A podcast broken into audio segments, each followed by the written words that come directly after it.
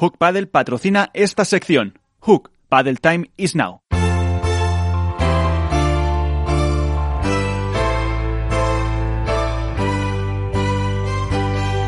En esto es Paddle comienza el debate.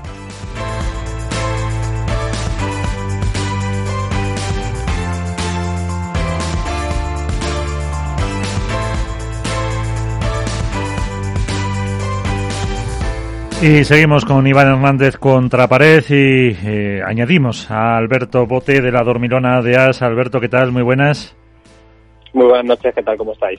Muy bien, con eh, también eh, artículos muy interesantes que pueden leer, porque yo creo que, como decía Iván, de las finales ya hablaremos porque no sé si la imagen que queda de este máster es esa derrota de Patti Eli y el triunfo de Vela quizá como lo más destacado, como ese pozo que te ha quedado o no, eh, Alberto. Sí, yo creo que un poco sí, ¿no? Eh, como, como reflejamos en, la dormilona eh, de As, nunca unas perdedoras habían sido tan, tan ganadoras al final. Y la, imagen del torneo, sin ningún tipo de duda, es la despedida de Patti y, y de Eli. Por todo lo que simboliza. No, no por la forma, eh, que evidentemente dolió porque esperamos quizá esa despedida épica en, una final de un máster en un año tan complicado, sino bueno, pues porque aunque conocíamos que se iban a separar desde hace ya tiempo, no acabamos de creérnoslo. Son, son muchos años. El pádel profesional ha crecido con Pat y Eli casi diría desde sus, sus orígenes, o por lo menos en esta, en esta última etapa y bueno, pues duele, ¿no? A todo amante del pádel eh, duele mucho, sobre todo creo que nadie ha reflejado mejor el sentimiento de un deporte, en este caso el pádel, como lo hizo Nacho en, en Padelazo, que invito a, todo el mundo a que lea sobre la despedida de Patti Deli, que de verdad es una maravilla de artículo. Y luego lo de Vela, pues, como decía Miguel, eh, al final es que hablar de Vela no, no nos podemos cansar de hacerlo a pesar de que todas las semanas le, le citamos, pero es que eh, Vela consigue reinventarse casi cada semana, casi cada entrenamiento para poder ser, eh, no sé si protagonista, pero sí una de las estrellas por, por méritos propios. Y, no me quedo tanto con la victoria, con la capacidad de reinvención deportiva, de poder anular o de minimizar a Galán y a Lebrón o de acompañar y ensalzar a Tapia, que estuvo excelso, por supuesto. Para mí lo, lo destacable es el, discurso que tiene siempre fuera de la pista. Gana un máster eh, en el año más complicado después de, la lesión de 2019 y, y sus palabras eh, reflejando un poco, haciendo esa catarsis de lo que ha sido el último año y medio junto a Tapia, eh, en un tipo que tiene más de 40 años, que lo ha ganado absolutamente todo, que es un icono no solo del pádel sino del deporte, eh, es verdaderamente eh, brutal y, muy poco habitual. Es muy poco habitual ver a un deportista eh, ser capaz de, de psicoanalizarse y abrirse de una forma tan sincera ante el público, ante los medios de comunicación y expresar esas, esas emociones. Para mí sí, para mí fueron las dos, las dos grandes eh, instantáneas del máster.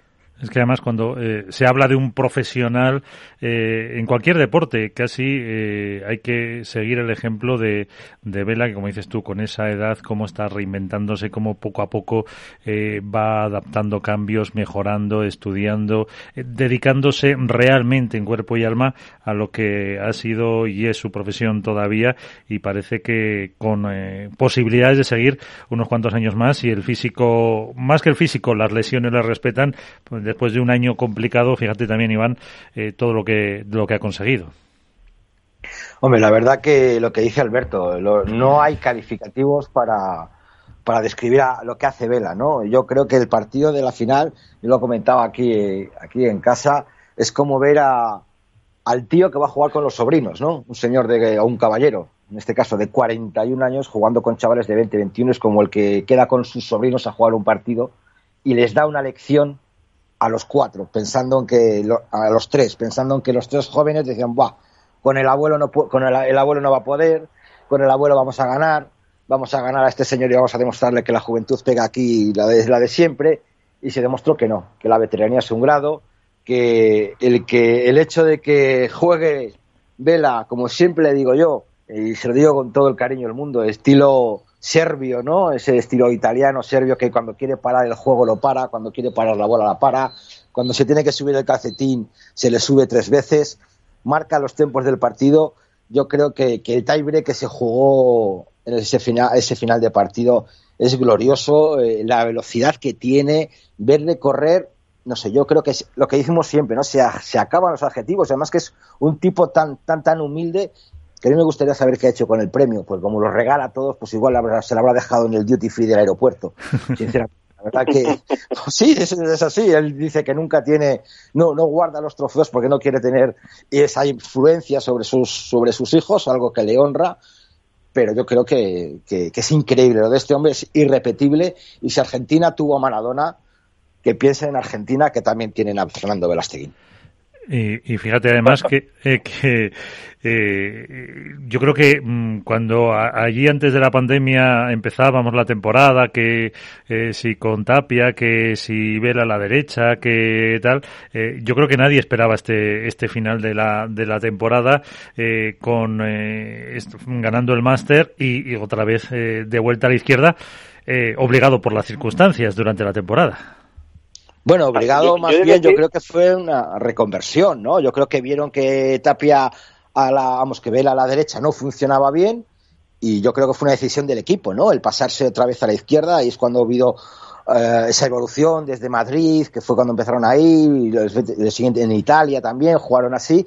Yo creo que ellos mismos vieron que había un pequeñito problema, un pequeño ajuste y ha sido ajustarlo y ganar el máster. Ha sido ajustarlo y ganar a la son los de los pocos que han ganado a Juan y, y Ale, junto a Fede Chingoto y Javi Yuri, me parece. Yo creo que nadie esperaba yo, yo este creo, final, Iván, es el que deseaban, ¿no? Yo, yo, yo creo que creo la adaptación de Vela al revés.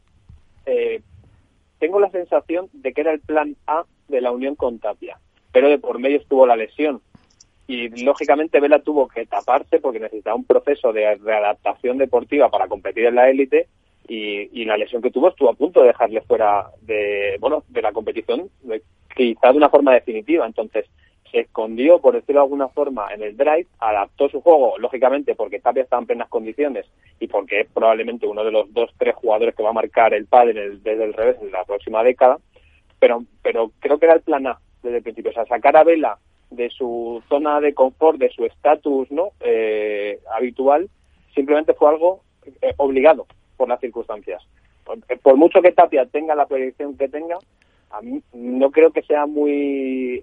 es muy arriesgado eh, sacar al mejor revés de la historia de su sitio, para probar a ver qué tal funciona la derecha. Entonces creo que fue una circunstancia temporal y la, y la realidad ha sido que, a pesar de que todos nos quedamos con ganas muchas veces de ver a Tapia eh, más suelto, con una mayor participación, porque es algo lógico que desde el drive se suele eh, jugar eh, siendo un tipo tan tan ofensivo como Tapia, pues se carga más al revés y toda la capacidad de, de volumen de juego que Vela es capaz de aglutinar, pues toca menos bola, pero lo normal es que Vela parta desde el revés, no porque sea eh, mejor que el que tenga enfrente o porque vaya a determinar más el partido, sino por la capacidad que tiene para adaptar los partidos a los intereses de, de, tanto suyos como de su pareja. Y eso, a la larga, suele ser determinante. No ha pasado con Lebron y con Galán en muchos partidos por muy poco, no lo olvidemos, porque ha sido durante los últimos encuentros los partidos han estado muy, muy igualados y si han caído del lado de Ale y de, y de Lebron es porque estaban en un momento dulce y eran capaces de definir más y mejor que, que el resto, pero era, esto es la consecuencia de la influencia que tiene Vela tanto mental como deportiva en un partido de pádel. Uh -huh. Fíjate que antes acaba de decir Iván que Argentina ha tenido Maradona y ahora tiene otro muy grande como es eh, Fernando Velasteguín. Maestro, ¿qué tal? Buenas noches. Buenas noches, ¿cómo les va? Muy bien, enhorabuena, lo, lo primero. Muchas gracias, contento de cerrar un año así, la verdad que un poco sorprendido que hayamos terminado como pareja número dos, eh, porque arrancábamos el máster de pareja, bueno, cuatro, aunque tres, tres, pero cuatro en la realidad y podíamos terminar de pareja cinco en función de cómo iba y chingote y terminamos ganando el máster y, y cerrando un año como pareja número dos del mundo, que la verdad que estoy muy contento porque es la primera vez en mi carrera que soy número dos, así que disfrutándolo. Eh, estábamos eh, repasando, como ya con Alberto Bote y con Iván de Contraparece, un poco cómo ha sido eh, la evolución marcada por al principio por esa lesión, la nueva pareja con, con Tapia, con, con Agustín, un lado primero, luego el otro. O sea que sinceramente tú no esperabas que ahora mismo, un 15 de diciembre, estuviéramos saludándote como campeón del máster. A ver, yo venía de dos años muy malos. En 2018, aunque lo terminé muy bien, ganando el máster, eh, después de siete, ocho torneos, veníamos con Pablo Lima y me, y me rompo y me rompo el codo después de haber mantenido el número uno en una final que nos la jugamos con Sancho y Maxi en Valencia, que jugamos muy bien, y después de ganar en Suecia voy a jugar a Mijas y me rompo el codo. Parecía que era el final de mi carrera porque el médico no me quería operar porque me, me decían que una operación así era el final y aguanté cuatro meses y medio con los puntos que tenía gano el máster y bueno y el 2019 después del quinto torneo la lesión en el tendón y venía de dos años muy feos, eh, con lesiones muy difíciles de cuatro y de cinco meses. Y yo sé, y, el, y, el, fuerte en toda mi carrera deportiva fue la continuidad, porque yo no soy un jugador, a mí no me vas a ver casi nunca en las mejores jugadas del partido, o nunca, pero sí me vas a ver que soy un jugador que si puedo jugar 20 torneos por año, que juego los 20 torneos a una puntuación de 8 puntos, y eso no lo he podido hacer en los últimos tres años y, y yo sabía que con la continuidad de los torneos iba iba a ir jugando cada vez mejor y yo creo que terminé el año jugando en un nivel que a pesar de la edad les puedo competir a estos chicos que les llevo 20 años. Sí, eh, y alguno más incluso ah, todavía. Eh, Iván. Hola, muy buenas noches. Fernando. ¿Qué tal, Iván? Fue muchísimas felicidades. Bueno, te lo mandé por, por WhatsApp personalizado, creo que merecía la pena. Te vuelvo a decir que gracias por lo que has dado por el padre y gracias que a ti he ganado un jamón en una porra. Ya te mandaré unas. también ha preguntado antes que vas a hacer, también ha, comentado Iván, por si luego lo, lo escuchas ya cuando se emita, que le, cuando se queda subido, eh, que como tú no quieres tener eh, premios, nos dijiste aquí eh, que mm, no querías eh, que, tus hijos pues muchas veces vieran tanto trofeo, dice, seguro que lo ha dejado en el duty free del, del aeropuerto. Te lo dice porque si así se pasa iban a por él. Ah, no, este, este se lo llevó se lo llevó Mark, Teddy Jorge, que me lo habían pedido gane o pierda, como el subcampeón tenía un trofeo, eh, para el Vela Padel Center en Alicante, eh, así que mira, gané el torneo de maestros y al mes de tener el, club abierto ya tiene un trofeo ahí, así que se lo di a ellos para que se lo mande a, a Teddy Lafón, que es el director deportivo del club, y lo tengamos ahí como un recuerdo muy lindo. Bueno, Iván, te quedas con el jamón. Me quedo con el jamón entonces. Sí, sí, quedo con el jamón. no, la verdad que bueno, eh, hemos, lo hemos comentado, y Fernando lo sabe, le hemos comentado muchas veces que no, que nos, se nos acaban los, los adjetivos del esfuerzo, de, la dedicación, lo que dices tú, que nunca sales en los mejores puntos. Eh, Fernando, yo creo, te quiero recordar que el tapón que hiciste a Juan y Mieres en el máster del 2018 fue uno de los mejores puntos. Eh, en este máster también hiciste otro pequeño tapón a Lebron que te encontraste la bola en la red y lo hiciste y luego sobre todo el sobrepique ese que haces que te sale la bola a la izquierda de medio lado, medio dejada, que incluso tú mismo te sorprendes que no sabes ni cómo lo has hecho. Pero bueno, haciendo ese, ese, detalle, ¿no te sentías como diciendo, estoy aquí, 41 años, tres chavales de 23 que pueden ser mis hijos o mis sobrinos, ¿qué me va a pasar o por dónde me va a venir? Yo creo que la, confianza que tienes tú en Tapia en, cubrir esa pista o, pensaste, o, quizá ahí sale el Velasteguín no se rinde, ¿no? He llegado aquí, final de máster, voy a demostrar a estos señores quién es Fernando Velasteguín.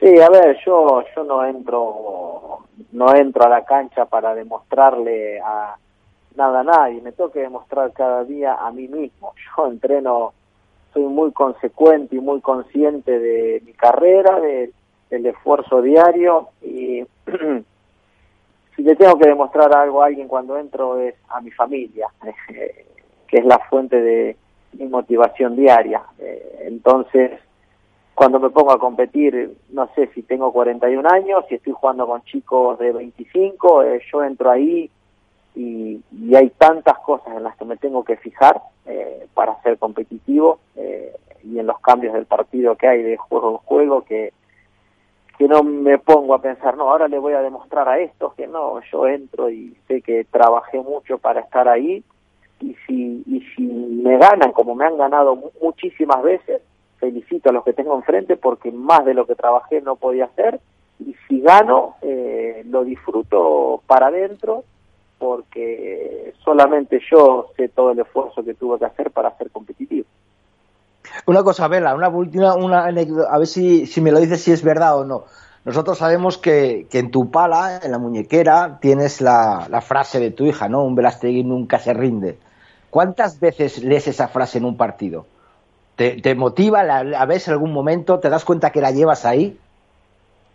Mira, cuando Wilson me propuso ponerlo para toda la colección, porque en toda la colección y para siempre va a estar esa frase ahí, la verdad que se me llenó, se me llenó el pecho de aire, iba con el pecho inflado, feliz y más que nada por el hecho de que era algo que es una frase que le digo que le digo a mis hijos.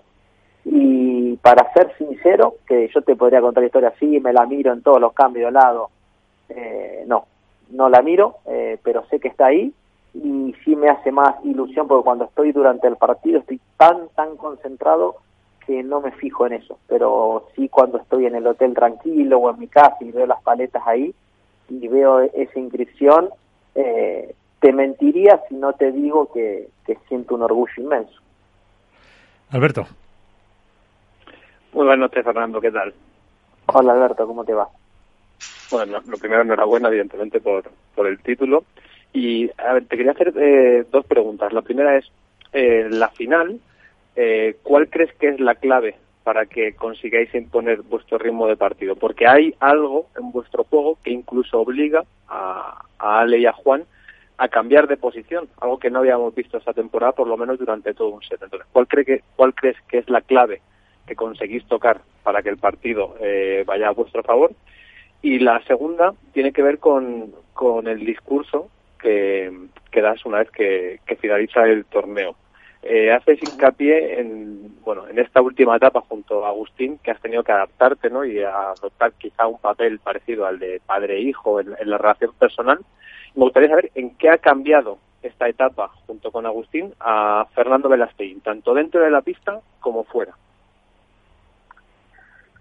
A ver te arranco por la última. Eh, cuando arrancamos con Agustín éramos pareja 11, él tenía, eh, no había cumplido o había cumplido los 20 años, porque yo justo me lesioné y no pudimos empezar a jugar, y yo tenía claro que si quería estar a la altura del desafío tenía que cuidarme mucho, porque había una diferencia de edad, de velocidad, de, de juego, de destreza muy grande, y la verdad que eh, yo vivo mi vida en el día a día con una ilusión muy grande, y tenerlo a al lado por el cambio que habíamos hecho con Pablo, que a nivel de, no era un cambio de juego, yo me cansé de decirlo siempre, no era un cambio de juego porque Pablo después demostró que con Ale ganaron un montón de campeonatos, pero habíamos perdido la ilusión y para mí es el motor diario.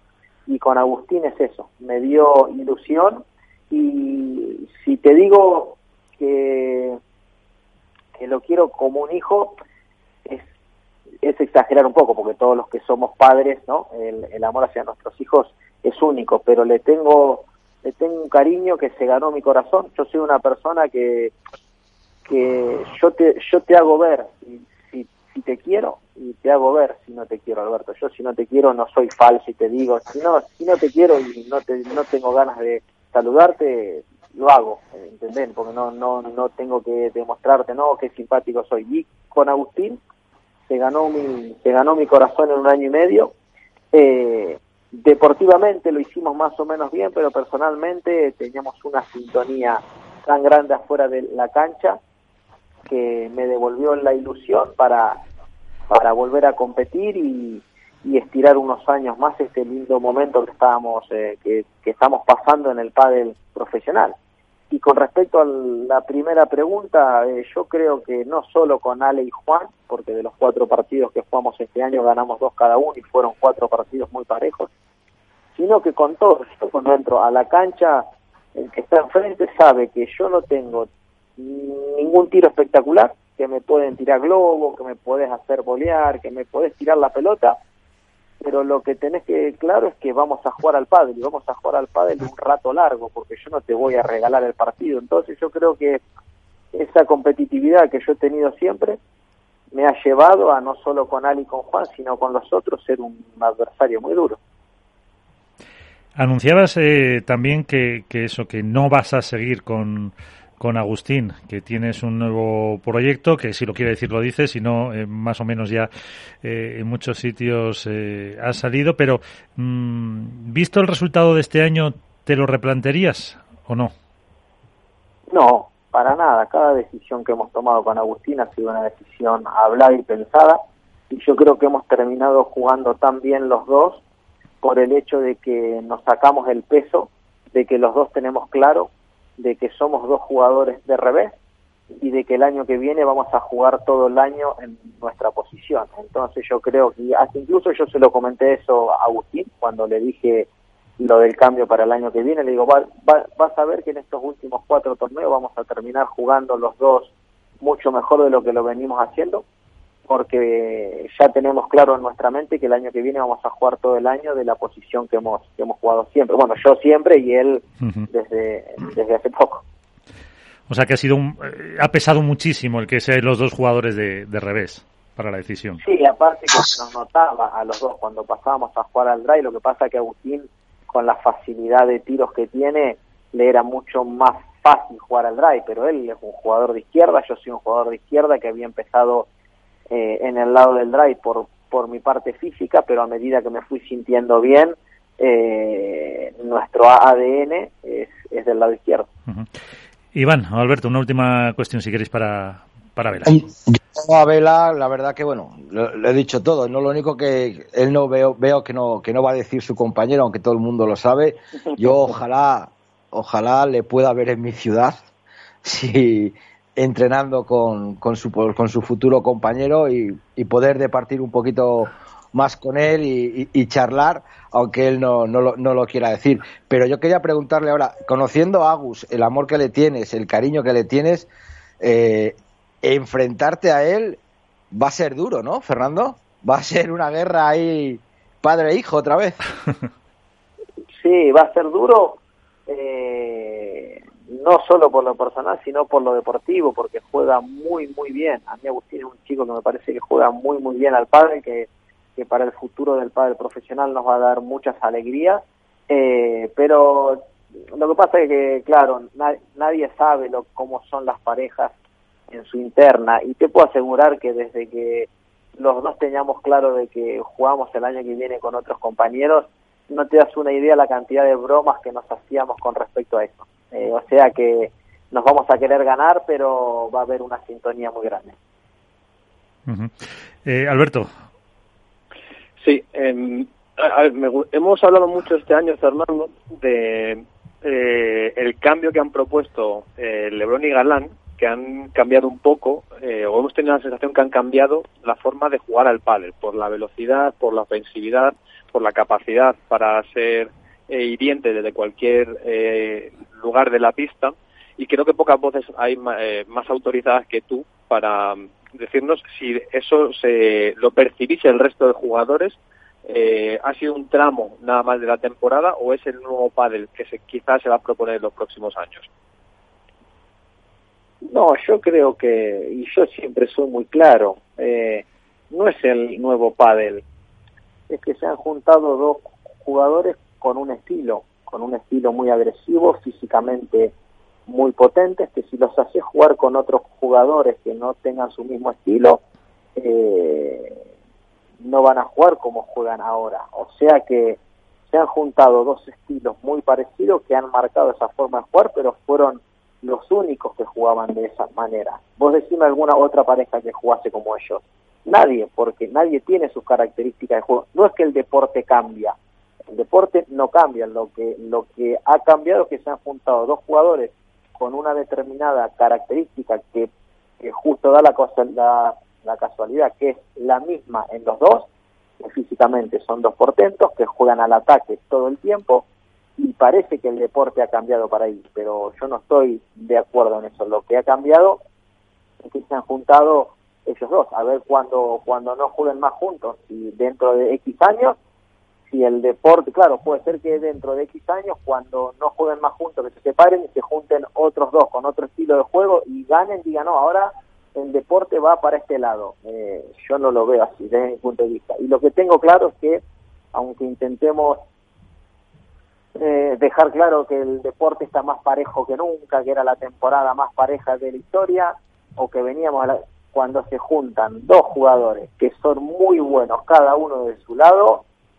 tienen posibilidad de marcar la diferencia que han marcado este año Juan y, Ale. O sea que el deporte está parejo hasta que se juntan los dos mejores de cada lado. Ese es mi punto de vista. Fernando, una última pregunta para ti. ¿Qué esperas del 2021? A nivel profesional, poder poder competir eh, todo el año. Eh, quiero jugar, o, a ver, eh, del calendario que nos proponga World para el Tour para el año que viene, que por lo que están diciendo serían entre 17 y 18 pruebas. Ojalá que por la pandemia que estamos atravesando las podamos jugar todas y a nivel personal, profesional, que, que, yo, que yo no tenga ningún tipo de lesión y poder competir en todas. eh, ¿Qué mm, porcentaje en lo que eh, Bel ha hecho este año ha tenido Miguel Estiorilli? Mucho. Yo con Michael, más allá de la relación entrenador-jugador, es un amigo. Eh, y los que me conocen saben bien lo que eso significa a mí. Eh, yo quiero tener al lado mío eh, y ha sido una característica siempre mía gente que tenga puesta mi camiseta más allá de lo que yo le pueda aportar como jugador y él me pueda aportar como entrenador eh, yo quiero tener al lado mío una persona que sienta mi camiseta y con y con Michael tenemos todo siente mi camiseta sabe mucho somos eh, somos amigos o sea que estoy muy cómodo. Soy una persona que si estoy cómoda y contenta, eh, rindo al máximo. Miguel Estiorili, buenas noches. Miguel, buenas noches. O una de dos, o se ha cortado o no le ha gustado la, la respuesta de Vela. y dice no prefiero prefiero decir nada digo no, hemos podido no hemos podido eh, pillarle ahora eh, de broma. Ahora sí recuperamos la, la comunicación eh, como ya ahora sí mm, lo único mm, un minutito para ver si podemos saludar a Miguel. Con eh, Golpa del Tour que apuntaba Iván bueno em, dijeron que en marzo empezaba ya la temporada esas 17 pruebas. Vosotros los jugadores tenéis pensado sentados a, a hablar con ellos alguna de las cuestiones antes de que comience la temporada? No, no, yo creo que con World Tour todavía tenemos contrato tres años más y lo que hay firmado con World del Tour, yo creo que las cosas se tienen que discutir antes de que se firman. Una vez que se firman, eh, nosotros ahora tenemos que cumplir todo al pie de la letra y esperar que, desde el circuito nos digan eh, cuándo, cuando vamos a comenzar para empezar a planificar la pretemporada del año que viene. Miguel Esteriri, buenas noches. ¿Cómo estamos? ¿Todo bien? Sí, todo bien. Eh, le, acababa, le acababa de preguntar a, Vela eh, por el papel que, que habías jugado tú en, en este año y te ha puesto por las nubes, así que no le he podido pillar. Pero ahí, ahí tienes a, Fernando también que ha destacado, pues eso, eh, como un amigo y, y ¿qué ha contribuido, en qué ha ayudado Miguel Stiorilli, Michael, como te llama, en, eh, en esta temporada que ha terminado tan bien para, para el crack? No, a ver, eso creo que no lo, o sea, le agradezco a Vela, yo no puedo decir lo mismo, no lo puedo poner por las nubes. mentira, mentira, una broma. Oye, te está eh, escuchando, ¿eh? Sí, sí, Tiene que aprender a sacar todavía. no, no, pero a ver, eso yo creo que no lo tengo que decir yo en este caso o, o nosotros como, como equipo, me refiero a, al equipo que formamos con, con Tony Martínez también como preparador físico, sino que eso lo tienen que decir los jugadores. Yo creo que lo que hacemos nosotros es ir un poco interpretando y leyendo por dónde van por dónde van ellos, cómo están en cada momento, cómo está su forma de rendimiento, cómo está su vida eh, personal, profesional, cómo se siente, y a partir de ahí eh, ayudarlo, eh, creo yo, con la experiencia que tenemos de tantos años eh, estando juntos. Pero todo lo demás lo tienen que decir los jugadores. Yo creo que nosotros, siempre digo que los entrenadores tenemos que ayudar a los jugadores a que hagan las cosas lo mejor posible. Te puedo asegurar que lo que ellos hacen dentro de la pista, no sé si por televisión se ha visto bien o no, pero lo que hicieron el otro día es dificilísimo. Es dificilísimo. Pues nada, eh, Fernando, que no hay manera, eh, que os lleváis demasiado bien, parece. Tenemos, eh, lo que hacemos es normal. Sí. pero quién, quién, quién le... pero, eh, Nah, nah. Pero t- eh, tú le llevas la no sé de qué se ríe así cuando le digo que es normal, pero bueno, tampoco Nah. pasa nada. Eso. No pasa nada. Pero le, le llevas le llevas mucho la contraria a Michael o no? ¿A quién? No, no, no, No. Yo no soy de llevar nunca la contraria. Yo eh, soy de razonar todo y si me lo razonás, eh, me lo haces entender, para adelante. Perfecto, pues eh, Fernando Blesteguín, enhorabuena, muchísimas gracias. eh, que pases unas felices fiestas dentro de, de la situación en la que estamos y muchísimas gracias por atendernos siempre que te hemos eh, llamado. Perfecto, les mando un saludo muy grande a todos. Un abrazo. Pues eh, nos quedamos con, eh, con el mister, con eh, el señor Estiorilli, que le preguntábamos eh, eh, al principio a Fernando y, él casi casi nos reconocía que no se esperaba esta temporada al final eh, como ha terminado. ¿Y, y tú, Miguel? Yo, la verdad que sí, sí lo esperaba, porque de hecho creo que a mediados de año podríamos haber incluso hecho algún ajuste más y no sé si no hubiésemos optado al, al número uno, porque yo confiaba que, que les podíamos ganar a todos y de hecho les hemos ganado a, a todos, o sea, en, este máster ganándole a, a Sancho y a Estupa, hemos terminado de completar el año. Eh, tal vez nos hubiese faltado ganarles alguna vez más durante durante el año, algún partido que perdimos que tal vez se podría haber ganado, pero bueno, a ver, esa es mi opinión. Eh, los, los chicos también lo, lo han visto así, pero bueno, hay, hay que hacerlo en ese momento, justo en un momento determinado. Eh, Iván. Hola, Miguel, muy buenas noches. Muy buenas. Bueno, la verdad que yo con Miguel es una cosa de... es un maestro, para mí es un auténtico maestro, sobre todo psicológico. Y yo quería preguntarte, eh, esta última novedad que hemos tenido en el World Pile Tour de tener el micro entre, entre bastidores, por decirlo de alguna manera, eh, el que sabíais que os estábamos oyendo, eh, ¿a ti te cortaba esa situación el saber que te estabas, o, o no pensabas que estaba el micro y te daba igual lo que tenías que decir y, decías lo que sentías, o al tener esos micros decías, no puedo decir esta palabra, tírale a este y tírale a otro, porque vimos dos o tres conexiones en la final en la que, bueno, tú intervenías, te centrabas mucho más en Tapia y al mismo tiempo veíamos que, que Verasteguín incluso corregía a Agustín, ¿no? Y hubo una vez que me, llamó la, la- la- la- me llamó la atención el que dices, calla, Vela, diciendo, le mandaste callar, diciendo, calla que estoy yo y que quiero centrar al chico. ¿Te das cuenta de esa, en esa situación de que tienes un micro ahí justo delante? Sí, sí, primero que sé cuando ponen la conexión, porque lo estoy viendo en la, en la pantalla, que ponen que la conexión es en vivo. Eh, en mi caso particular, yo no me corto para nada, hago lo, lo mismo que he hecho siempre. Lo que pasa es que creo que está bueno para la gente, no, no de escucharme a mí, de tener la oportunidad de escuchar a, a los entrenadores en los banquillos, qué es lo que se comenta, cuáles son las instrucciones. Y eh, nada, se puede escuchar, entre comillas, que lo mande a callar, no, no lo mando a callar, simplemente vamos hablando por turnos. Eh, el, todos tenemos cosas que decir eh, cuando vienen los cambios de lado, porque ellos vienen de jugar y vienen con su opinión y vienen con un- unas pulsaciones determinadas. Y yo estoy ahí con todo apuntado, esperando para decirle las cosas en orden del 1 al, al 5. Entonces hay cosas que incluso pueden llegar a dar un poco de, eh, de risa. Agustín creo que el día anterior también, no me acuerdo quién me dijo, le dije, no, no, de esa forma no, eh, tenés que hacerlo con tensión o una cosa, pero bueno, son todas cosas que, que se dicen y a ver, estamos ahí, eh, creo yo, solo para ganar. No estamos para otra cosa. Así que lo que se ve es lo que es. Alberto. Buenas noches, Miguel. ¿Qué tal? ¿Cómo estás? ¿Qué tal? ¿Cómo te va? Eh, me gustaría un poco, ahora que acaba la temporada, que, que nos destacaras qué ha sido lo más relevante para ti en el desarrollo de la temporada, tanto de Agustín por un lado como de Fernando por el otro, y en qué han coincidido.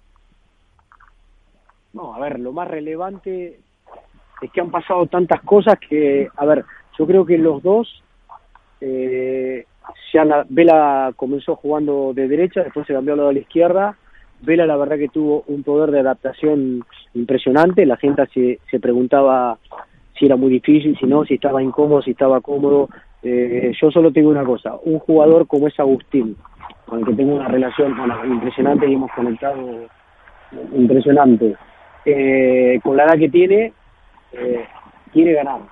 Eh, claro que le gusta jugar al revés, pero si tiene que jugar en el medio o si tiene que jugar sentado arriba de la red y toca la pelota y gana, él está contento. Entonces yo creo que de las cosas relevantes es que los dos lo han dado todo para poder ir adaptándonos a los diferentes tipos de tácticas, de posiciones en la pista, de un lado, del otro, del tipo de juego, quién participaba más en un momento, en el otro. Y en realidad con todo eso que te estoy comentando, eh, han coincidido.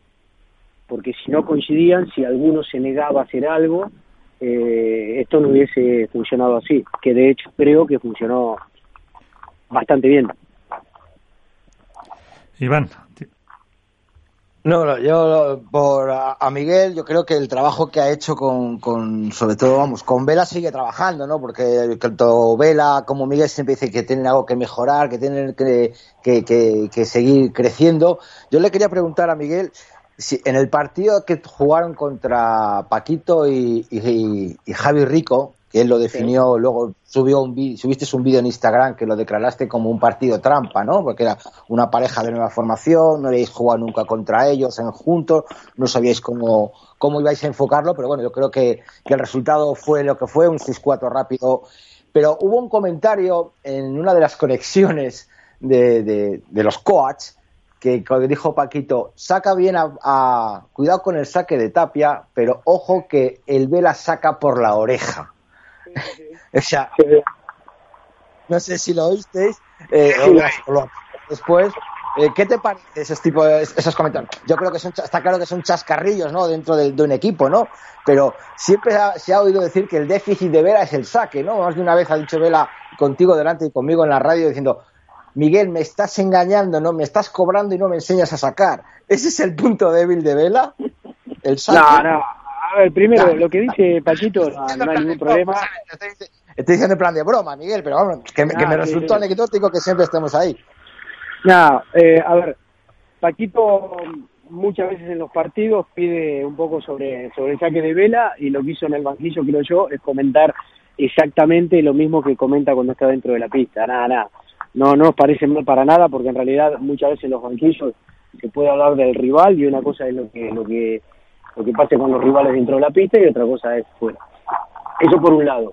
Por el otro lado, Vela yo creo que debe ser de los que mejor saca del, del circuito. Saca muy rápido, saca muy muy pesado, Vela tiene la mano muy pesada, así que no. Lo que pasa es que justo coincidió una vez que, que hizo doble falta y un poco en broma dijo que no le había enseñado a sacar. Otra vez creo que también falló, esto hace bastante, una volea de derecha eh, entre no sé, había metido 3.000 y falló una y también me dijo exactamente lo mismo. O sea, son bromas, en definitiva, forma de conectar. Está bien, es muy es divertido. Eh, antes le preguntaban a, no sé si Alberto o, Iván, a, Fernando por la pareja de Ale Galán y de Juan Lebrón, si habían puesto un, o si habían creado una nueva forma de jugar al pádel tan agresivo, tan ofensivo. Eh, y decía eh, Fernando, decía Velasteguín, que no, que es simplemente porque se han juntado dos jugadores de esas características y que cuando a lo mejor ellos ya no jueguen juntos no va a haber.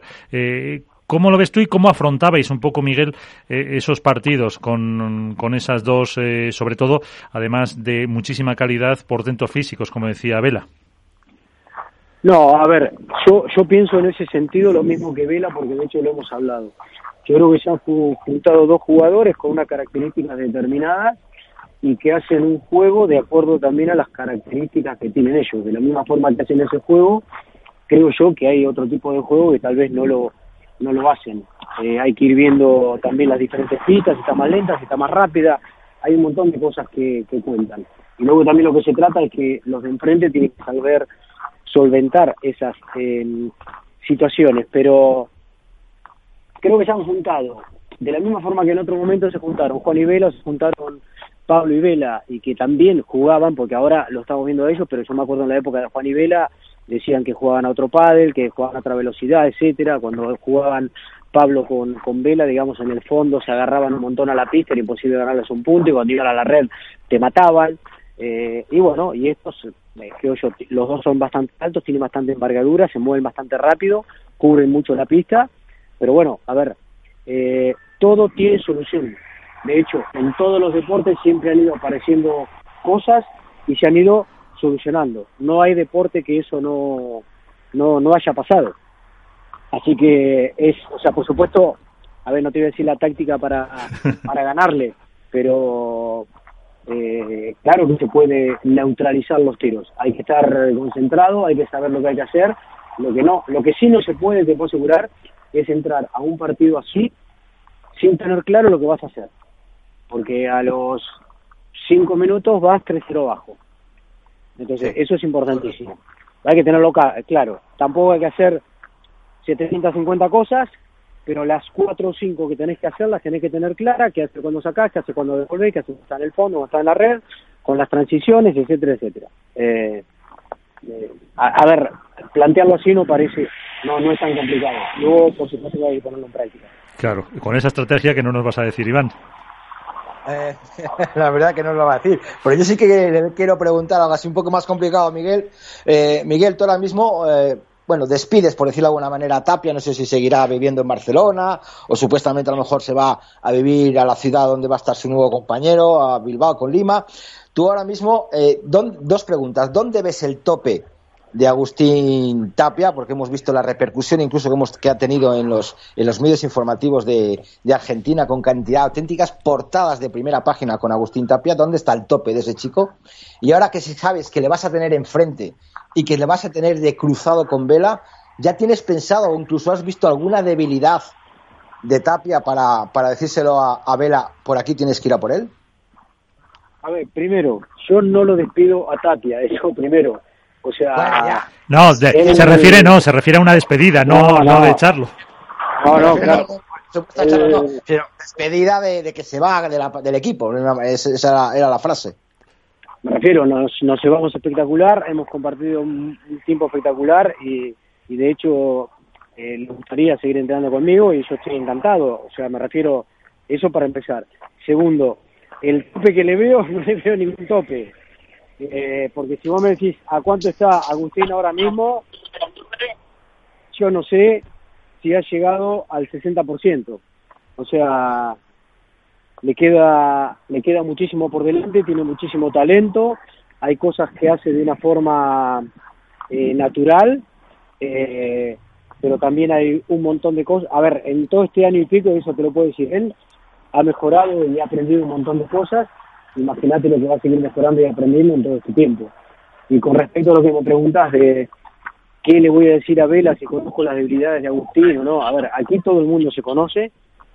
Eh, Agustín sabe lo que hace Vela, Vela sabe lo que hace Agustín, todos sabemos eh, lo que hace cada uno y, claro que cada uno sabe cómo jugar del otro. Luego lo que hay que hacer es como, como lo digo siempre, eh, una cosa es conocer la táctica para, para ganarle a alguien en lo que hay que hacer y otra cosa es luego meterte en la pista y poder hacerlo durante todo el tiempo que te da el partido para poder llevar a cabo eso.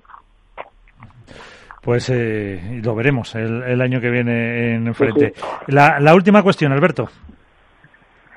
Sí, eh, hay, una duda ¿no? que, que en los últimos años se ha planteado que es eh, hasta cuándo jugará Fernando. Y, creo que tú, que le conoces desde hace tantos años y que probablemente eres la persona que más ha compartido momentos deportivos con él, ¿cuál crees que es el, el techo que el propio Fernando se marcará a decir, hasta aquí ha llegado mi etapa como jugador profesional?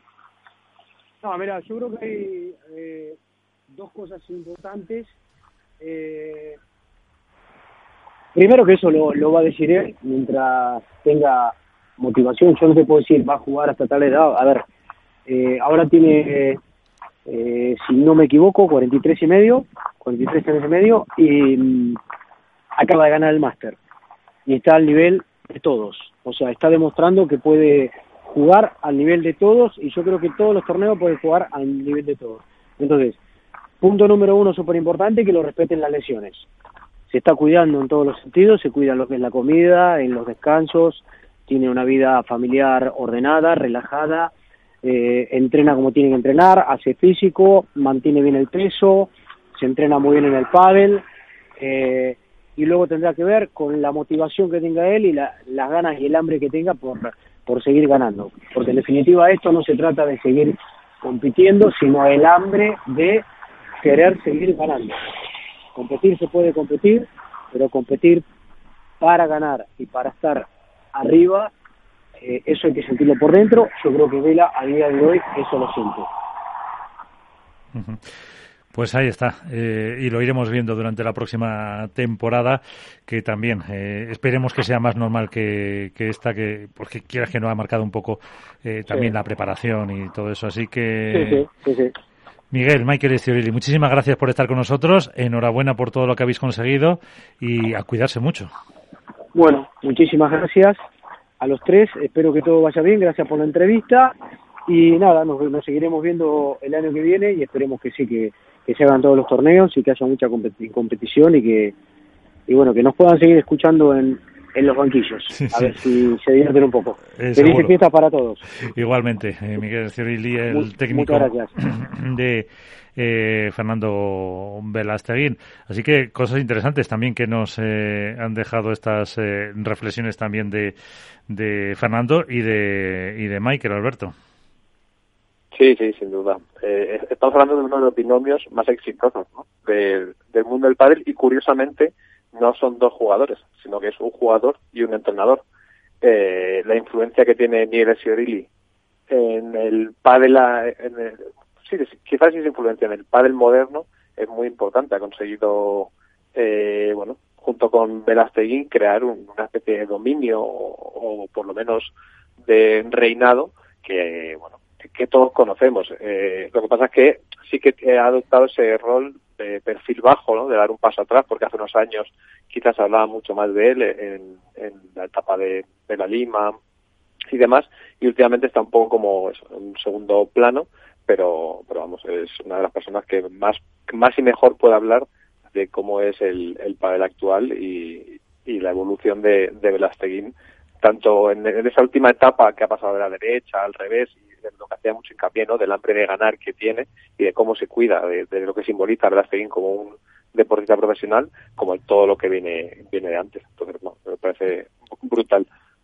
No, yo creo que además, Miguel, eh, lo que hace Siorilis parece que tiene una varita mágica, ¿no? Porque todo lo que toca lo convierte en oro. Aparte de, de ser la, eh, la, cabeza, por decirlo de manera, o, o, el director de orquesta de la pareja Juan Martín Vela, en la época dorada de Carolina Navarro y Cici Reiter también estaba él en el banquillo y las mantuvo durante tres o cuatro años como número uno. De repente, hubo un año, me acuerdo que fuera el 2012, dirigió ese año a Paquito Navarro y a Tito Ayemandi y consiguió meterles en la final de Valladolid que perdieron con Juan Martín y Vela, que no pudo estar en el banquillo porque dirigía a las dos parejas, consiguió que muchos triunfos y, y, dar siempre un paso más a cada jugador que ha pasado entre sus manos.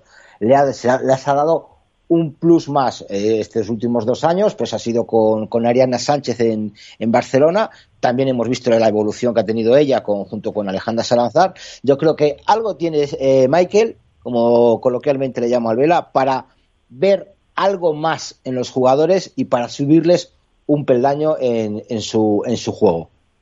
Y eso que vos, si no recuerdo mal, vosotros sí, sí sabéis más, que se desligó un poco de Vela hace un par de años, que eh, no sé si estuvo hasta Horacio sí. con él, ¿no? Sí, de hecho. Lo creo, vamos, lo, lo, sí.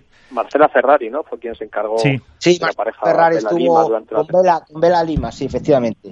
Sí, sí, sí, Sí, correcto. durante la temporada.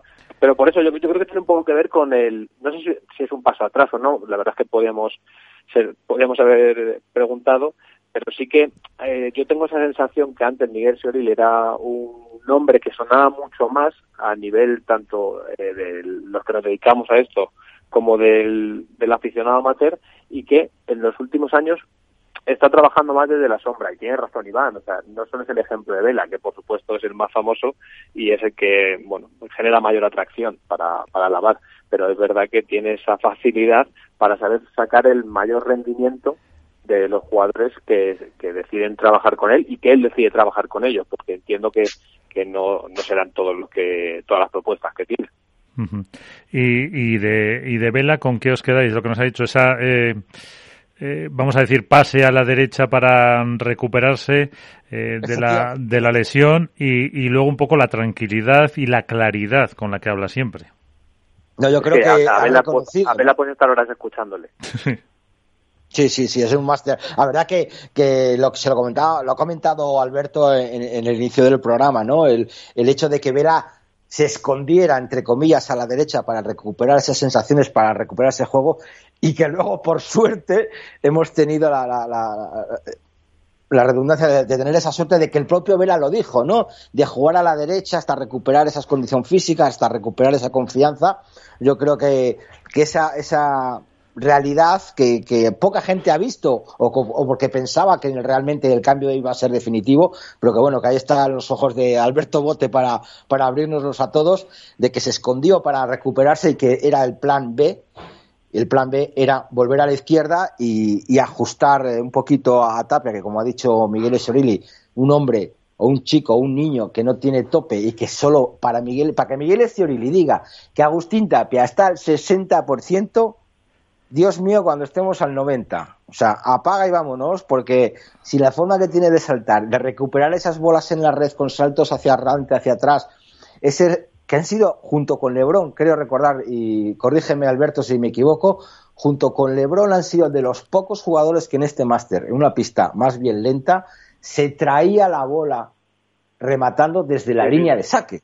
O sea, que es Totalmente. que. Es de, una... hecho, de, hecho, la, la, mayoría caían en la trampa de pensar que podían hacerlo. Hemos visto a, a grandes pegadores como Stupa, como, como sí. Galán, pe pensar que le podían pegar con más facilidad y caer en la trampa y perder muchos puntos. A Maxi le pasó con muchos puntos.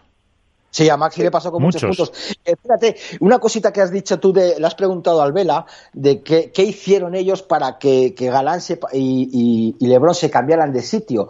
Eh, creo recordar que has puesto en las redes sociales, sale Galán, que la noche anterior al partido de semifinales, partido, perdón, al partido de la final, estuvo tomando ibuprofenos, vamos, antiinflamatorios y suero fisiológico, y suero en vena, yo no sé cuál fue el problema, igual fue una gripe o, o, o, algo le pasó, que se encontraba muy bajo físicamente y tuvieron que decidir ese cambio de set, en el, set, en el segundo set de puesto, y por supuesto mm, Juan Lebrón dar un paso de al frente de calidad, que es cierto que lo dio, que el partido de, de, Juanito fue espectacular, cubriendo mucho a su compañero, pero yo creo que a lo mejor mm, ese cambio fue propiciado por mejor por el bajón físico que, que le llegó en el peor momento del año a Ale Galán. Un año que, por supuesto, para la pareja número uno tiene que ser de ensueño. Yo creo que el haber perdido la final del máster no debe empañar el trabajo de, de, Juan Lebrón y Ale Galán este año, y pues, sobre todo también el de Manu, el de Manu Amat. Pero yo creo que el temporadón que han hecho Ale Galán hay que también remarcarlo y no solo centrarnos en los campeones. Creo que tenemos unos número uno, yo creo que para un buen rato, y me encantará, me encantará sobre todo ver el primer encontronazo, el primer encuentro entre Juan Lebrón, Alejandro Galán, Fernando Verasteguín y el mago de San Luis, eh, Sancho Gutiérrez. Sí, habrá, habrá que, eso habrá tiempo, en marzo eh, empieza la temporada, porque además lo dijeron eh, durante la retransmisión, no sé si lo oísteis. Sí, sí, sí, dijeron que tanto Mario Hernando como Nacho Palencia insistió varias veces y Seba Nerón y Lalo, y Lalo que, que, que, hicieron que lo iban a hacer en, en, en marzo. Y ya que daba el nombre a Lalo y a Seba, permitirme, compañeros, de felicitarle a los dos, porque yo creo que han hecho una temporada espectacular, sobre todo Nerone en el nuevo apartado de los micros. Creo que ha sido un descubrimiento total que ya le conocían algunos, otros también le conocíamos, pero que para muchos aficionados ha sido un auténtico descubrimiento dentro del mundo de radiofónico, por decirlo de alguna manera, o, microfónico, que ha estado bastante bien, que es un gran jugador y, también, por qué no decirlo, un gran comunicador y además de la mano de, de Lalo, que, es la experiencia personificada con un micro, pues yo creo que, han hecho un buen papel, han hecho un buen tándem y desde aquí mi, felicitación. Eh, si os parece, hablamos algo de las chicas, eh, que nos hemos centrado mucho en, aunque al principio sí hemos apuntado y con, con Iván algo mm, de lo que ha sido el máster, aquí eh, se puede decir que ha sido, se ha cumplido el guion con el triunfo de Gemma y Lucía. Sí, claro. Sin ningún tipo de duda, pero, pero, pero es que era el, era el devenir eh, del último, te iba a decir, último tramo, ¿no? Desde mitad de temporada para acá, eh, Gemma y Lucía estaban uno dos peldaños por encima del resto de parejas. Y, y además, es que eso retroalimenta el estado de forma por el que pasan y la confianza que se tenían mutuamente. Y, y el juego que han demostrado eh, no, no, sé, no, no había una pareja, no había una sensación, probablemente. Sí es verdad que en un partido concreto, que se lesiona a Ari y no queda definido muy bien qué va a pasar eh, hace tres, cuatro torneos, pero tanto Lucía, el paso adelante que ha dado para no ser una jugadora de derecha regular y fiable como era antes, sino para ser autoritaria, que era algo que a lo mejor echaba un poco en falta en su juego, y sobre todo la evolución de Gemma para confirmar lo que, lo que durante el 2018 eh, en algunos eh, picos de juego sí que era capaz de, de esbozar ese, revés dominador de los próximos cinco o seis años en el pádel femenino, ahora ha sido capaz de mantenerlo y de sostenerlo durante varios torneos. Y está a un nivel que es una barbaridad lo que está jugando Gemma Taylor del revés por la capacidad que tiene de influencia en el juego y de abarcar que eso es algo que en el padre femenino no pasa mucho, que están los roles muy establecidos y, no se da ese, esa situación.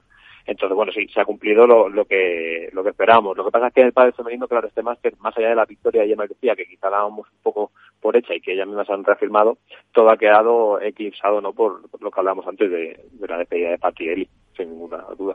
Sin ninguna duda por eso, porque además no ha habido tanta tanta sorpresa y porque eh, el 5-0 aquel a convertirse en una derrota en el segundo juego contra las Ases eh, quizás eh, hacía más épica, si vale la palabra, la, la eliminación. Sí, bueno, yo mira, por, por dar un pequeño, un pequeño apunte a lo que estaba comentando Alberto de la evolución de Lucía y Yema, yo creo que parte de culpa la tiene eh, Rodrigo Ovide. Yo creo que la evolución que han hecho estas dos chicas desde que su, desde la llegada a Madrid, desde su traslado de Barcelona a Madrid, eh, lo que habrá visto Rodrigo Ovide para, para hacer ese cambio en estas dos chicas ha sido impresionante. Eh, yo creo que, el juego que, que, traía no era el adecuado. él ha visto otras posibilidades, sobre todo con Gemma en ese revés, en ese en el brazo eterno que cuando se estira parece que, cubre toda la red. Yo creo que es algo mencionable, ¿no? Y lo que comentáis del 5-0, yo creo que yo he dado al partido por perdido. O sea, yo ahí me digo, estas chicas, eh, por mucho que las quiera, porque yo tenía puesto en la porra un 2-0, un 2-1 para Alejandra y Ale, yo digo, estas chicas me van a jorobar la porra, me voy a perder el jamón. Pero tenía el corazón partido entre el jamón y él y yo no sabía qué hacer.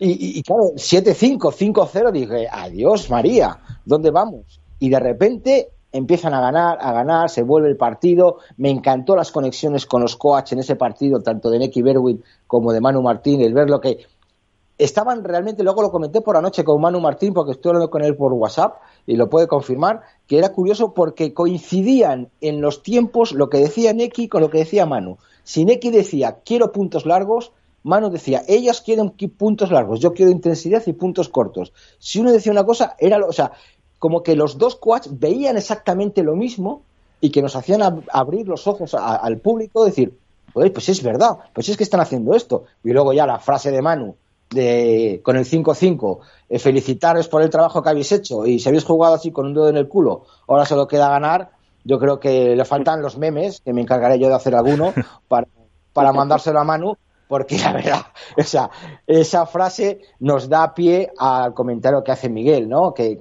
que saben que están los micros ahí, pero la situación obliga a decir la verdad a los jugadores. No ha faltado respeto a la otra pareja, por supuesto, pero a decir la verdad. Dice, chica, habéis jugado como el culo, habéis jugado fatal, habéis estado perdidas, ahora que habéis remontado, todo para adelante y todo va a ser inercia. Efectivamente, así fue. y se claro, que te juegas mucho como para andarte con remilgos y con buenas eh, palabras, o sea, por lo que te puedan decir. Y, yo lo contaba el, día que hablamos eh, cuando lo puso la Federación Española eh, y ponía el ejemplo de Pablo Lasso, precisamente en el Wizzing Center, que se han oído unas lasinas tremendas y sin cortarse en ningún momento. Efectivamente, por eso te digo que yo creo que los jugadores, los, entrenadores no saben que ¿eh? están, o si no, o si no quieren, o si saben que están, les da igual. Ellos tienen que ir a ganar el partido porque es su trabajo. Hmm, ¿Qué dices, Alberto? No, pero y, que hay que entender que al final eh, los entrenadores están metidos en el partido como los jugadores. O sea, si se pusiera un micro a pie de pista y se escucharan las barbaridades que muchos compañeros se dicen dentro de una pista de pádel, muchos aficionados alucinarían, porque los que, porque conocemos casos de jugadores que son, bueno, pues muy calientes, muy vehementes, y pero todo se engloba, pasa como en un partido de fútbol, de baloncesto, de cualquier otra modalidad deportiva, o sea, es algo habitual.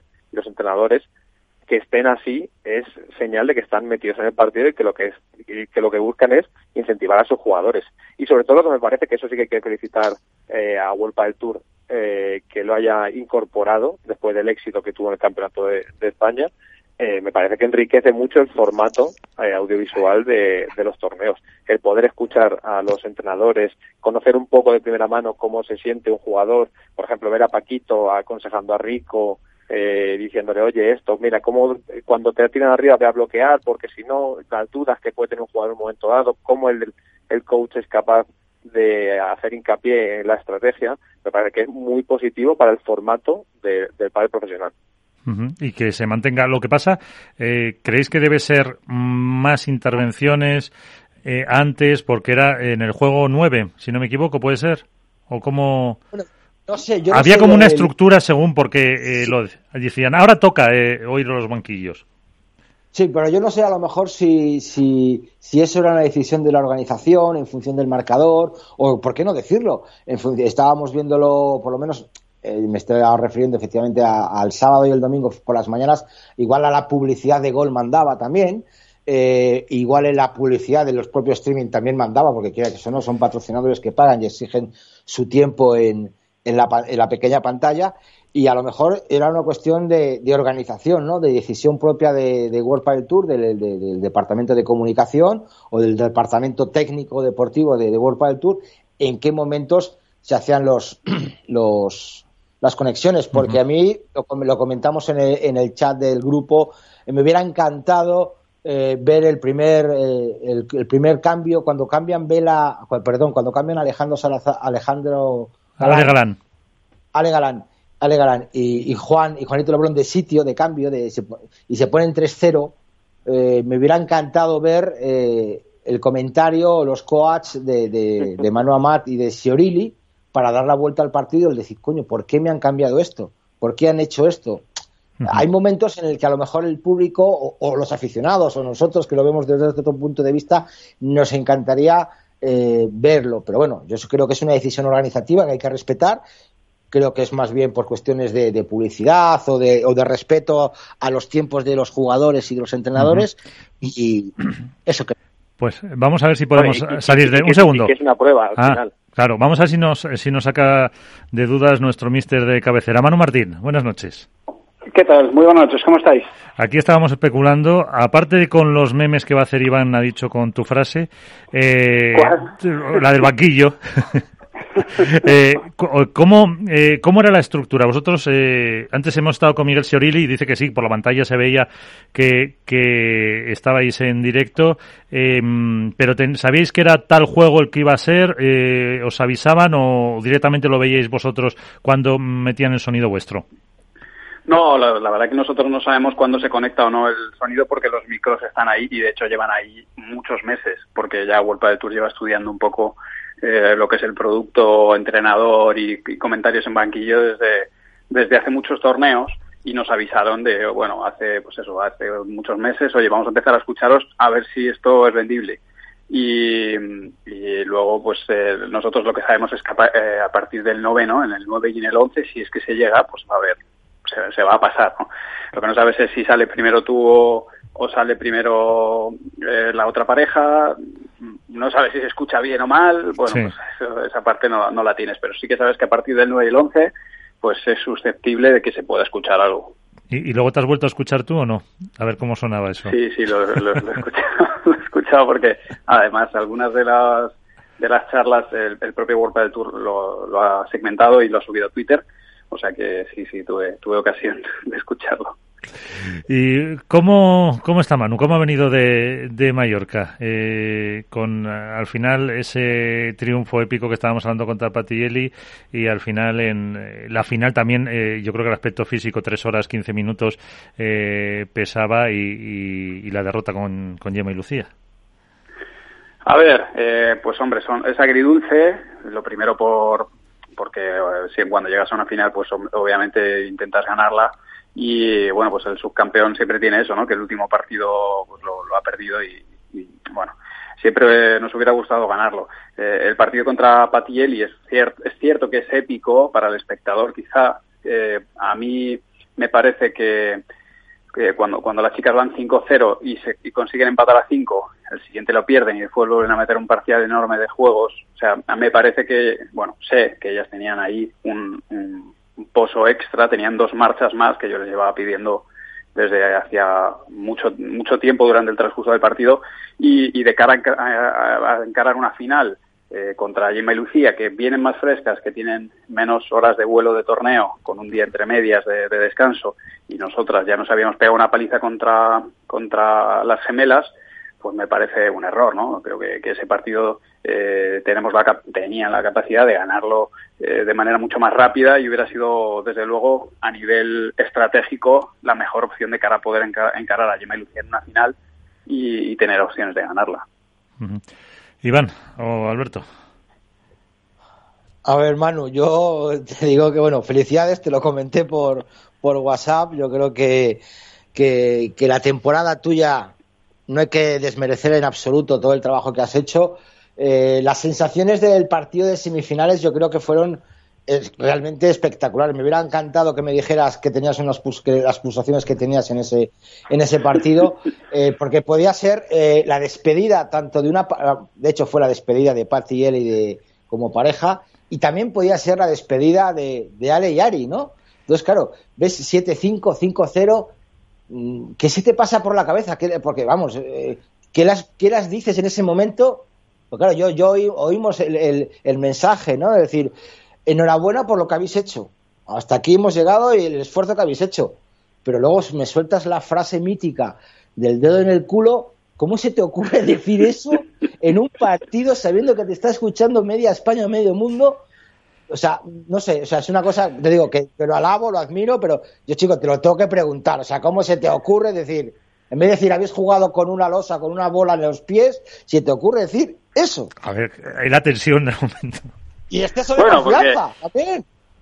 Porque, porque nosotros les hablamos así, nosotros les hablamos así de manera normal. Quizá alguien desde fuera no, no lo sabe, pero yo convivo con ellas. Y, es que ha sido, o sea, es tal cual.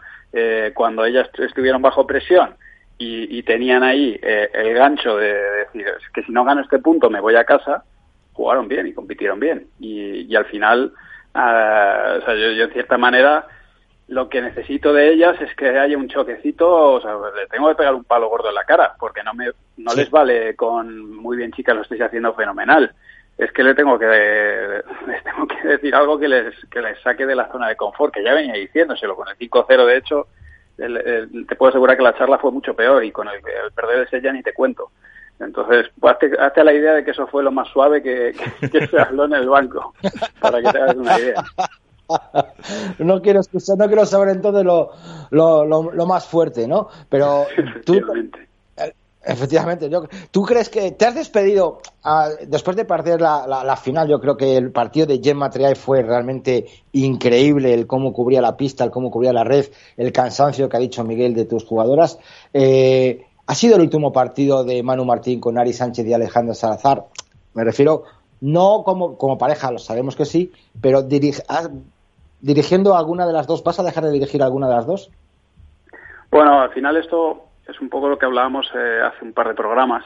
Eh, no hay que olvidar que nosotros pues somos empleados de, las jugadoras, de cierto modo. No, no soy yo quien decide o en líneas generales no soy yo quien decide entrenar a, una jugadora, así que normalmente es, al revés, ¿no? Es la jugadora o el jugador el que, el que elige un entrenador. Entonces, ahora mismo, pues eso, la pelota está en el tejado de, los jugadores que van a comunicar que sus futuros proyectos, tanto, tanto con jugadores como entrenadores, así que, pues de momento no, no me corresponderá a mí el hacer esa comunicación, pero entiendo que, que se hará en breve por parte de ambas partes. Alberto. Muy buenas, Manu, ¿cómo andas? Muy bien, ¿cómo estáis? Muy buenas. Eh, ahora que acaba la temporada, ¿qué, ¿qué análisis haces de la pareja? O sea, ¿qué, cómo, ¿cómo puntúas a, la pareja una vez que ya ha finalizado la temporada? Y, y el trabajo que has, que has podido desempeñar. ¿Cómo, cómo puntuáis tanto a nivel de Aleyari como el tuyo personal?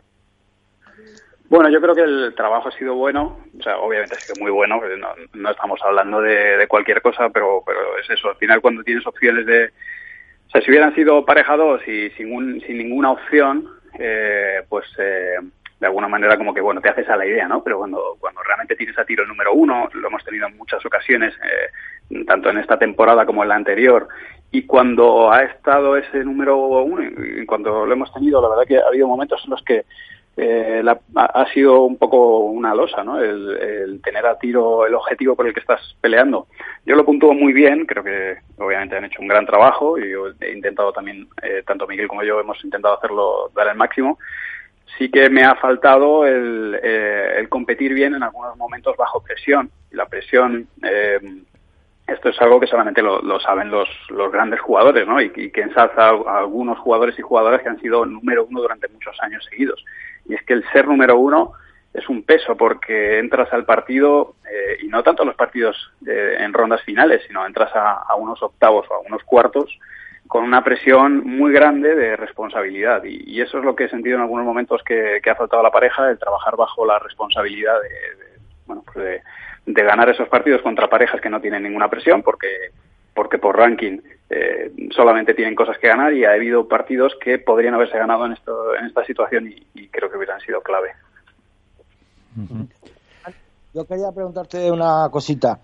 Tú has, disfrutado de, Ari este año como pareja y, Ari ha estado entrenando con, con Miguel Esciorili.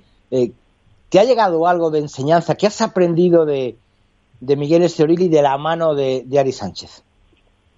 Bueno, a ver, la verdad que trabajar con Miguel es una pasada para mí cada vez que el hecho de trabajar con, con parejas así, ¿no? A la distancia tiene, tiene aspectos, por supuesto, negativos por el hecho de, de, precisamente de la distancia, pero, pero lo bueno que es que aprendes mucho, ¿no? Con, con un compañero como Miguel. Y, y al final, eh, de, Miguel, no, eh, no, solo de manera directa por a través de Ari, sino por las charlas con él y, y por el trabajo de preparación de, los torneos y de cada uno de los partidos, pues aprendo, he aprendido muchísimo, sobre todo de la parte mental, del juego mental. Miguel es un, es un entrenador con mucha experiencia en ese aspecto, o sea, creo que debe ser el entrenador que, junto con Horatio, que más partidos ha estado ahí sentado en un banco.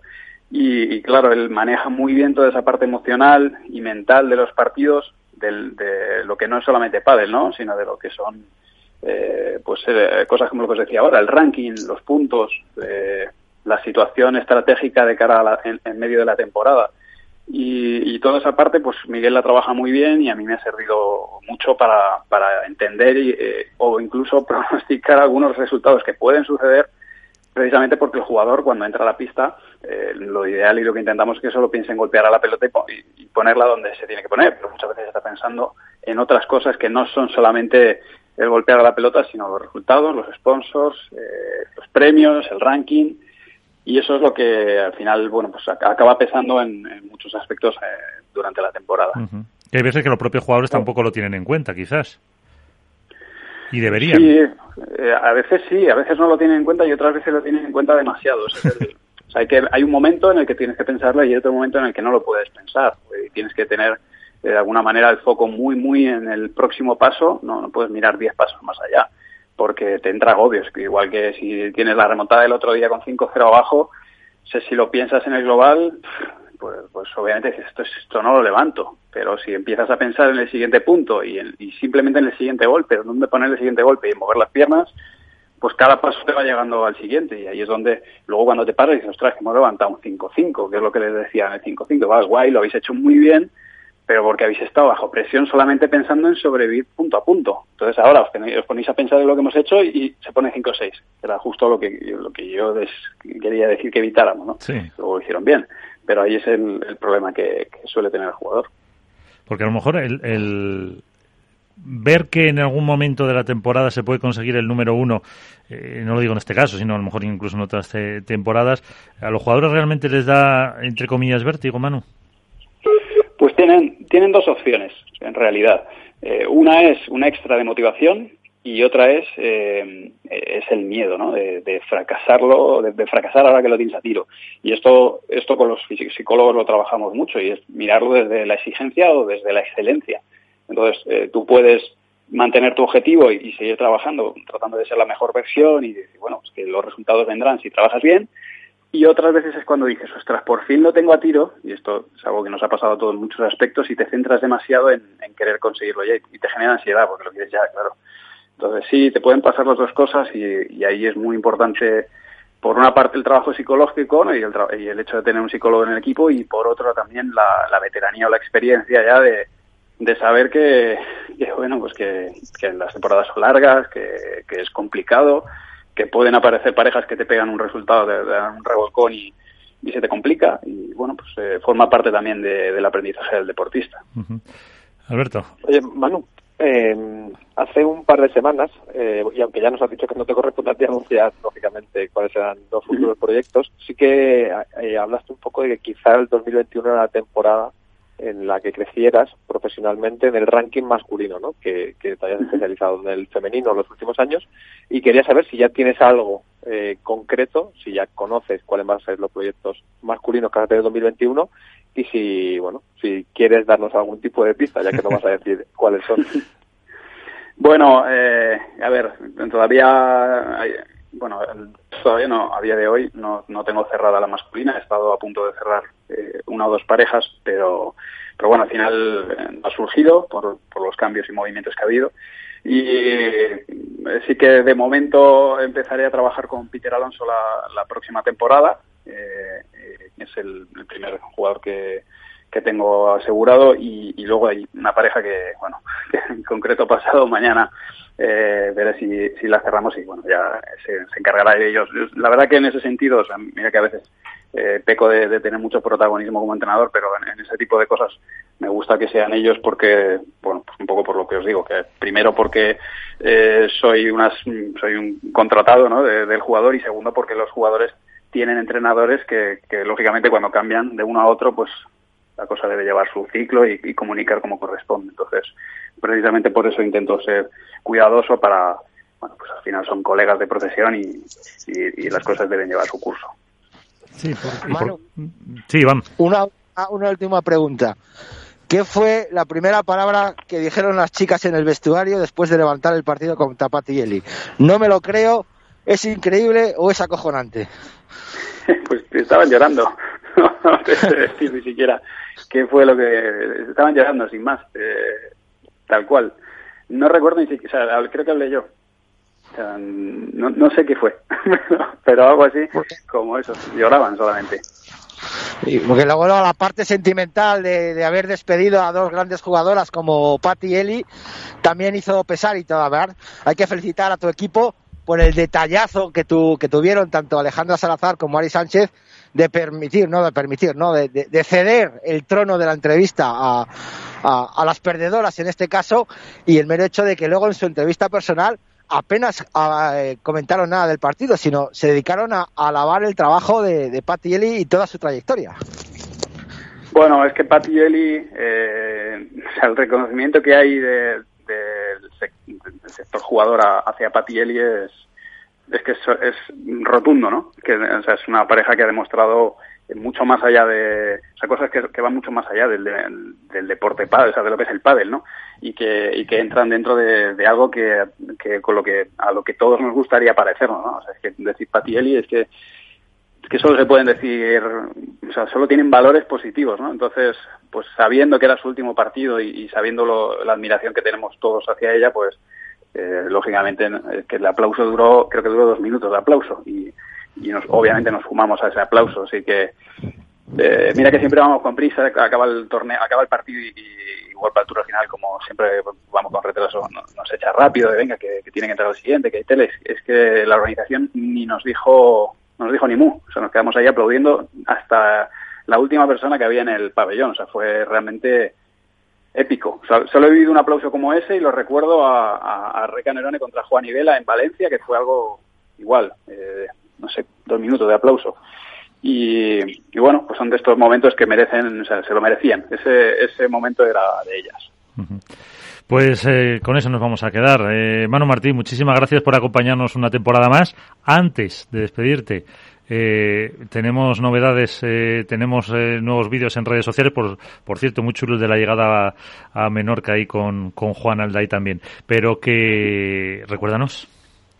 Sí, por supuesto. Muchas gracias. En, YouTube es Mejora tu Padre, lo podéis seguir. Podéis seguir tutoriales y, un poco detrás de las cámaras de los torneos. Y en arroba manumartin83 en, en Facebook, Twitter, Instagram, pues ahí, ahí lo podéis seguir. Muchas gracias por, por, la, por la ayuda que me dais. Y aquí estará siempre tu espacio, tu hueco. Y lo dicho, muchísimas gracias eh, por todo. Y si no hablamos antes, felices fiestas. Y a la vuelta prepárate que en marzo ya, ya empezáis y la pretemporada justo después del Roscón de Reyes ya tienes que ponerte en marcha. Sí, sí, yo empezaré. De hecho a partir del 28 de diciembre ya empiezo a a, mover a los jugadores. bueno, eso es el día, eh, ese día es el de los inocentes, a ver si no se lo van a creer. Inocentada, efectivamente. Alguno no viene, ya te lo digo yo. Pues Manu, muchas gracias. A vosotros, un fuerte abrazo, gracias. Pues eh, chicos, eh, prácticamente ya vamos a poner enseguida el punto final a este programa en el que hemos tenido, pues eso, a los protagonistas de, de este máster y no sé si queréis alguna reflexión sobre las chicas que nos habíamos quedado, sobre lo que ha dicho Manu, Iván. No, la verdad que lo ha dejado todo bien claro. O sea, yo creo que el partido del torneo ha sido esa, semifinal, sin por supuesto menospreciar el, triunfo de Gemma y Lucía, que como decía Alberto, era más o menos algo previsto y más después del cansancio físico y psicológico, me imagino que también tendrían Alejandra y, Ari con tres horas y veinte minutos. Yo creo que ha sido el partido, el mejor partido de padre femenino que yo recuerdo. Quizá Alberto me puede corregir, pero hubo una final de máster entre Cata Tenorio y, y ¿cómo se llama? Iciar Montes contra Carol y, Ceci también de más de tres horas que fue espectacular pero yo creo que y hay, me quedo y hay uno si no me equivoco no de Iciar y Alejandra contra Patti y Eli también que son casi cuatro horas de partido correcto correcto. Yo creo que, que, son los partidos que hay que tener en el recuerdo pero yo creo que este pasará a la historia por, por eso no por la épica por la remontada por la despedida por las lágrimas y yo creo que también me gustaría dejar un, último apunte, Miguel. Eh, el éxito que ha tenido este World Padel Tour Master en las redes sociales. Ha sido realmente increíble la repercusión que ha tenido. Todas las redes sociales, desde Instagram a Twitter, yo estoy realmente emocionado y contento porque, vamos, se me ocurrió poner un tweet de, y lo, quiero decir en mi Twitter de contrapared de, de Patty y él y dándole las gracias y llevo más de 100.000 interacciones en ese solo tweet. Yo creo que demuestra lo, la grandeza de esas chicas, eh, el cómo funcionan las redes sociales con el mundo del pádel y que por favor que no nos olviden y no nos dejen a un lado y que sigan contando con nosotros. Por supuesto que sí. Eh, Alberto, ya casi lo de Iván ha sonado despedida, así que te dejo a ti. Sí, sí, totalmente. Eh, a ver, un poco de... Para mí es, es una pena que el 2020 no tenga continuidad en el 2021 sobre todo en el ranking femenino, porque creo que ha sido eh, la temporada más igualada en los últimos años y tenía cabida una temporada más eh, con ese a nivel aficionado, ¿no? Un poco eh, esa disputa entre cuatro o cinco parejas con, con posibilidades de ganar cada torneo y de aspirar al número uno. creo que con los cambios de pareja que va a haber se va a romper esa paridad que había y esa capacidad de tener diferentes campeonas casi en cada torneo y que hay un dominio claro de, si no, no de una pareja, sí de dos, probablemente. Entonces, bueno, me quedo con esa sabor agridulce de que es una temporada 2020 muy positiva para el crecimiento del pádel femenino, pero que quizá en el 2021, pensando en el deporte, lógicamente, sería, sería mejor. ¿Y qué dos parejas serían, Alberto? Eh, bueno, yo, yo, creo que la hipotética pareja de Tria y, y Salazar tiene pinta de, de poder eh, ejercer una hegemonía bastante potente y si las marcas consiguen recuperar la versión de 2019 eh, son candidatas a todo porque se lo ganaron en 2019. También es verdad que en 2020, aunque ha sido un ras muy corto este tres torneos de temporada, sí, apenas han tenido oportunidad de, demostrar lo que fue 2019. Pero para mí esas, si de confirmarse la, la unión de Tria y Salazar y las Martas para mí son las dos eh, favoritas eh, al, al, domingo. Pues ya te digo, eh, ese es para mí el, el pero, ¿no? Como, como aficionado al padre. El ranking masculino, pues que está todo por construir. Va a ser un poco todo, todos contra Ale y, Juan, ¿no? El 2021, la sensación. Pues de eso tendremos tiempo para hablar hasta marzo que empieza la temporada. Pues eh, Alberto Bote, la dormilona de As, Iván Hernández contra Paredes, muchísimas gracias eh, por compartir estos eh, minutos, estas casi dos horitas de programa y hasta la próxima. Hasta la próxima, hasta cuando nos diga Capital Radio y si no, felices fiestas. No, hombre, no, hombre, la, semana que viene estamos. Ah, sí, que tenemos que hacer el programa. Claro, bueno, si, si no estoy es que me ha tocado la lotería horas antes. O sea, ya aviso. Vale. Pues ya sabes lo que tienes que hacer, comprar. Eso. Luego hablamos. bueno, un abrazo. Chao. Un abrazo, chao, chao.